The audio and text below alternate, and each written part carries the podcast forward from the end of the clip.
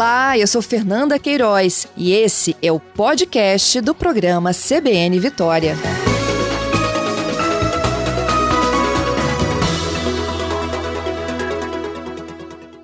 Pablo, conta pra gente, como é que é feita essa medição e o que vocês já conseguiram identificar esta semana? Quer dizer, não só, né, houve aquela mudança em relação à Grande Vitória, que a gente já contou há algumas semanas, que caímos, né, da taxa de 1, agora também isso consegue já ser visualizado para o interior do estado? Isso. É, os pesquisadores aí do Instituto Jones dos Santos Neves, né, a gente coordena o Núcleo de Estudos Epidemiológicos é, em parceria aí com pesquisadores do Departamento de Matemática da UFES, da Epidemiologia também lá da UFES, da Secretaria de Saúde, do Corpo de Bombeiros, né, um, um grupo interdisciplinar né, para analisar as diversas é, interfaces aí da pandemia. E pela primeira vez, né, a gente tem as reuniões aí semanais aqui no Instituto Jones, e a gente identificou, o Núcleo de Estudos Epidemiológicos, que pela primeira vez no Estado do Espírito Santo, desde a pandemia, o interior do estado a gente alcançou uma taxa de transmissão da doença abaixo de 1, ou seja, em 0,85, é, como você comentou, Fernanda, o que é, representa aí que para 10 indivíduos infectados, a gente tem a infecção de uh, outros possíveis é, oito indivíduos, né? Ou seja, para cada dez indivíduos infectados, a gente tem a infecção de oito, oito outras pessoas, né? É, pela primeira vez a gente alcança esse resultado, lembrando que o interior do estado, é, no início de abril, teve uma taxa de transmissão de 2,7 a cada 10 indivíduos, infectando, podendo infectar até 27 pessoas. É, uhum. É, no interior, essa redução aconteceu de forma mais lenta, né, quando comparada à Grande Vitória. Mas é, vem aí desde a metade de junho caindo gradativamente a taxa de transmissão. E agora, na semana aí do dia 17 de julho ao dia 24 de julho, chegou a 0,85. É, e os dados ainda não consolidados da última semana de julho já nos permitem é, confirmar que a tendência é que essa redução vai se manter a, na, na, próxima semana que vai ser analisada aí na, na, na, semana que vem, né? A gente vai trazer os dados aí do, do mês de julho fechado com tendência de queda aí, é, seguindo essa tendência no interior do estado. Também na Grande Vitória, o que a gente já vem observando aí é, de forma mais consolidada desde a segunda metade de ju junho, né, o mês 6, e a Grande Vitória com uma taxa de transmissão em 0,51. Ou seja, para cada 10 indivíduos infectados, você pode ter infecção de outros 5 indivíduos. Demonstra que a gente está numa tendência de redução importante na Grande Vitória e junto com o interior, aí até o dia 24 de julho, a gente entende a redução da taxa de transmissão no estado do Espírito Santo. A gente está com uma taxa de transmissão hoje no estado do Espírito Santo de 0,67. É um resultado importante, né? Demonstra que a gente está no caminho certo. Lembrando que no início de abril a gente tinha uma taxa de transmissão aqui no estado de 3,4. Cada 10 indivíduos infectando outros 34, né? É, e na Grande Vitória de 3,62, não é mesmo? Isso, 3,62 nesse período, que era, era foi um, um, maior, a maior taxa de transmissão aí, né? É, de abril para cá, né? Foi registrada na Grande Vitória por conta da própria geografia, né? Da pandemia. A pandemia ela se estabeleceu primeiro na região metropolitana, nas áreas mais nobres, né? Aqueles indivíduos que no, no final de 2019, início de 2020 fizeram viagens internacionais, né? acabaram trazendo o vírus aqui para o Brasil e no caso aí para aqui para o estado, para a região metropolitana, nos bairros mais nobres e aí depois por conta da própria circulação de pessoas na nossa região metropolitana, num segundo momento a pandemia se estabeleceu nas áreas de periferia da Grande Vitória. E num terceiro momento, já mais avançado, num período mais recente, a gente observou a disseminação da doença nos municípios polos regionais no interior do estado aí município de Cachoeiro, município de Colatina, de Linhares, né, entre outros municípios polos regionais. E esse, essa taxa de transmissão, Fernanda, no interior, agora pela primeira vez, né, abaixo de 1, é resultado aí, né, do trabalho que a gente vê da integração de esforços desde lá do mês de março, né? Olha como que foi importante a integração de esforços aí para aumentar o distanciamento social, né? O governo do estado, por meio aí dos decretos, né, estabeleceram a emergência em saúde pública, a integração do trabalho da CESA também, expandindo o número de leitos. A gente chegou a mais de 1.400 leitos disponibilizados para tratamento de paciente Covid aqui no estado. É um legado para a nossa saúde pública né, aqui no estado. E a gente conseguiu aí, com o distanciamento social, no momento certo, né, de forma equilibrada, a suspensão das aulas presenciais, a restrição de atividades comerciais não essenciais, a proibição de eventos festivos também, né? Lá no período mais crítico da doença aqui no nosso estado, né, é, foram, foi muito importante para a gente superar aquele momento, né, que exigia essas medidas mais rígidas aí de distanciamento social. E agora, analisando todo esse conjunto de indicadores, a gente percebe que o Estado do Espírito Santo está seguindo no caminho certo, de forma gradativa, né, é, retomando as atividades econômicas, no momento que a pandemia ela vem apresentando aí uma tendência de redução, tanto da taxa de transmissão nas diversas regiões do estado, reduzindo também o número de casos ativos, Fernanda, que são aqueles casos que requerem maior atenção, são os indivíduos que estão naquela janela de transmissão da doença, os 14 Sim. dias, né? E aqui no Instituto Jones a gente vem acompanhando também esse indicador. O estado do Espírito Santo é, vinha apresentando uma estabilização no número de casos ativos até o final de junho. E pela primeira vez a gente teve uma inflexão no número de casos ativos. O número de casos ativos no Espírito Santo começou a reduzir a partir do dia 5 de julho do mês 7. Durante todo o mês de julho, a gente vem observando essa redução, a gente fechou o mês de julho com redução de número de casos ativos. Isso é importante porque contribui também para aumentar o número de indivíduos que alcançaram a cura, né? Se recuperaram uhum. dos efeitos da Covid. Hoje a gente está com um número aí de indivíduos recuperados, comparando ao total de confirmados, né? A gente tem 84%. 80%.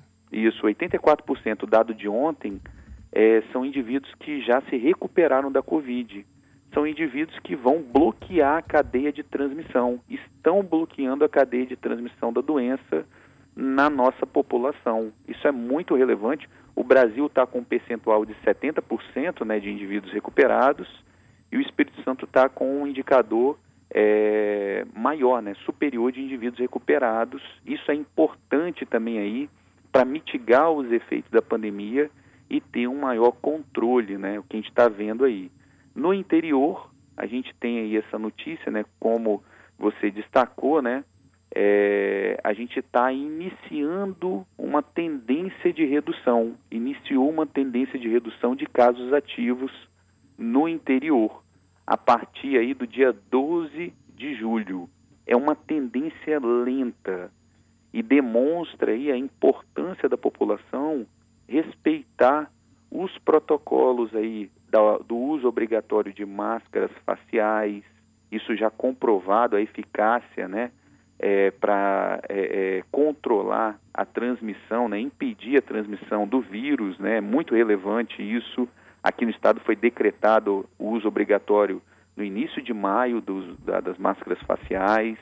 Também a relevância, né, de manter o afastamento social, seguir as medidas aí, né, de higiene, lavar as mãos, uso de álcool em gel, os protocolos também nos estabelecimentos comerciais, né? Todo o controle que existe, né? Ainda a gente não, não deve abaixar a guarda, né? Porque ainda a gente está na guerra da, da Covid. A gente tem como Isso. retomar as atividades com toda prudência, seguindo todos os protocolos para a construção do novo padrão de normalidade nessa retomada de atividades equilibrada e responsável que o Estado do Espírito Santo está fazendo.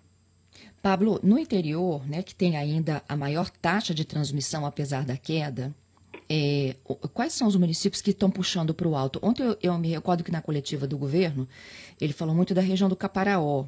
Está concentrado ali o maior número de casos agora? Então, na região do Caparaó, a gente tem aí é, é, os municípios, né? A gente pode citar é, o município de Irupi, né? São municípios é, que têm um peso populacional, né? É, no total do estado, é, relativamente pequeno. Então, um número de casos ativos, uma variação dentro desse município pode impactar no todo, né? A questão do número de, de infectados e também o número de óbitos no município. Então, são áreas que requerem atenção, é, principalmente por essa maior variabilidade né, nos dados de crescimento aí de casos ativos e também a, a questão da observação dos, dos casos confirmados e óbitos. Mas de maneira mesorregional, a gente pode dizer que a região sul, a região metropolitana, alcançou o pico de casos ativos no dia 11 de junho. A região metropolitana vem reduzindo o número de casos ativos. Uhum. E a região, hum, é, a mesorregião sul, né, que pega aí parte do Caparaó, pega a região central-sul, Cachoeiro, e o litoral sul, Cachoeiro especificamente, né, principalmente a contribuição de Cachoeiro.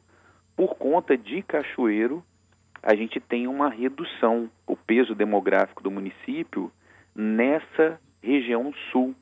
A partir do dia 12 de julho, o número de casos ativos vem caindo na região sul. Foi a, a, a segunda região a apresentar tendência de redução nos casos ativos. É, quais são as áreas agora, as regiões ainda que estão para alcançar a estabilização de casos? A região lá do, é, do Rio Doce, Colatina, Linhares, Baixo Guandu, é, já alcançou uma estabilização de casos ativos no início de julho, dia 4 uhum. dia 5 de julho, e agora está apresentando aí um início de redução. A gente tem que observar os dados para confirmar essa tendência. E a última região que tende a apresentar uma redução de casos ativos, ainda não estabilizou, está com tendência de crescimento, é a região norte do estado, que pega aquela porção lá da divisa né, com a Bahia. Agora, o peso maior dessas regiões está sendo justamente nos municípios é, que ficam no entorno dos municípios polos. E aí, por conta disso, você vê municípios, como a gente citou aqui, né? Irupi, a gente cita também o caso de Presidente Kennedy, no litoral sul ali também, que podem apresentar essas variações que estão sendo acompanhadas né, pela sala de situação, pela Secretaria de Saúde, né, com a liderança do nosso governador Renato Casagrande, diariamente acompanhar esses indicadores para auxiliar também os municípios a controlar esses casos ativos e também é, alcançar a redução de casos. É o que toda a sociedade capixaba espera. Pablo, a gente demorou aproximadamente quatro, quatro a cinco meses, acho que mais, mais quatro meses, né, para chegar no chamado pico lá da doença. Uhum. Serão mais quatro para cair? É assim que funciona, assim, a métrica? Então, a gente não tem essa simetria, né, na subida, na curva epidemiológica, não é, não é, é, é perfeitamente simétrico, né? o crescimento, o alcance do pico e depois a redução. A curva, a gente olhando aí especificamente para os casos ativos, né, é um crescimento rápido, exponencial no início. A estabilização, ela demanda um tempo, como a gente falou, né, aqui no estado a gente está com estabilização desde o final de maio até é, o início de julho, né? A gente alcançou essa estabilização e começou a cair só no início de julho. Então, a redução, Fernanda, é uma redução lenta e gradativa. Ela não, não reduz na mesma velocidade do crescimento. Isso olhando a nossa curva aí de casos ativos. A mesma observação, a gente pode aí, os nossos ouvintes podem verificar lá no painel COVID, né? Se a gente olhar pela perspectiva dos óbitos os óbitos, né, olhando a média móvel nos últimos sete dias, eles cresceram é, a primeira morte aí no mês de abril, né? Cresceu exponencialmente no mês de maio. Então foi um momento que demandou todo um esforço aí para ampliar o distanciamento, as medidas de controle, a expansão da capacidade de atendimento do sistema de saúde, né? No mês de junho foi o mês aí mais desafiador aí para o Estado do Espírito Santo, quando a gente superou o pico também de óbitos, né? Chegou a uma média móvel de 40 óbitos diários. Teve dia que a gente chegou a 46 óbitos, né? E aí a redução ela já foi mais lenta. Alcançou esse pico, a gente está numa tendência de redução desde lá do, do, da metade do mês de junho, né, da segunda quinzena de junho, no número de óbitos, e vem numa tendência de redução desde então. Agora, o dado de ontem, né, divulgado aí no painel, a gente está com uma média móvel de 15,71 óbitos nos últimos sete dias. É uma redução de 36,42%. É, a gente não pode comemorar esses números, né? Porque são Sim. vidas, né? É, mas demonstra que a gente está no caminho correto, né? De gestão de risco da pandemia, o trabalho aí que os nossos bombeiros vêm realizando, né? Na liderança do comandante Cerqueira, do mapa de risco, a matriz de risco e as medidas qualificadas, no atual estágio da pandemia, estão permitindo a gente avançar no nosso plano de convivência né, com a pandemia. É, a tendência aí, Fernando, é que essa redução seja um pouco mais lenta, mas a gente já alcançou uma redução importante aí, né, que está poupando, né, é, vidas, né, preservando vidas, né, por conta de todo o esforço que a gente está vendo aqui no estado desde março, né, que foi se intensificando e a contribuição também da população, né, é muito importante a população seguir aí com o uso de máscaras faciais, respeitando os protocolos, as medidas, né? O governo do estado vem liderando esse processo aí e também a relevância de uma participação ainda mais ativa dos municípios, principalmente nesses municípios que a gente destacou, né? Que vem apresentando ainda tendência de aumento nos casos ativos, é, para que eles também consigam é, superar esse pico da pandemia nos municípios é, de médio e pequeno porte, né, contribuindo para que o Estado do Espírito Santo apresente indicadores aí é, ainda melhores, né, demonstrando que a gente está superando a pandemia. E o que toda a sociedade é, espera é que a vacina, né, seja aí comprovada sua eficácia e que seja distribuída aí na população, na sociedade brasileira, na sociedade capixaba, no momento que a gente de fato vai ter um controle, né, da, da pandemia, né, com essa medida de controle aí distribuída para a população. É, a gente só agora fica nessa expectativa de quando isso de fato será possível, né? Alguns já falam em final do ano, outros é, primeiro trimestre de 2021 e que esses prazos se encurtem cada vez mais. Isso. Queria te agradecer, viu, Pablo? Ah, interessante também, Fernanda, é, a gente permanecer né, nesse equilíbrio, a população contribuindo de forma perseverante, né?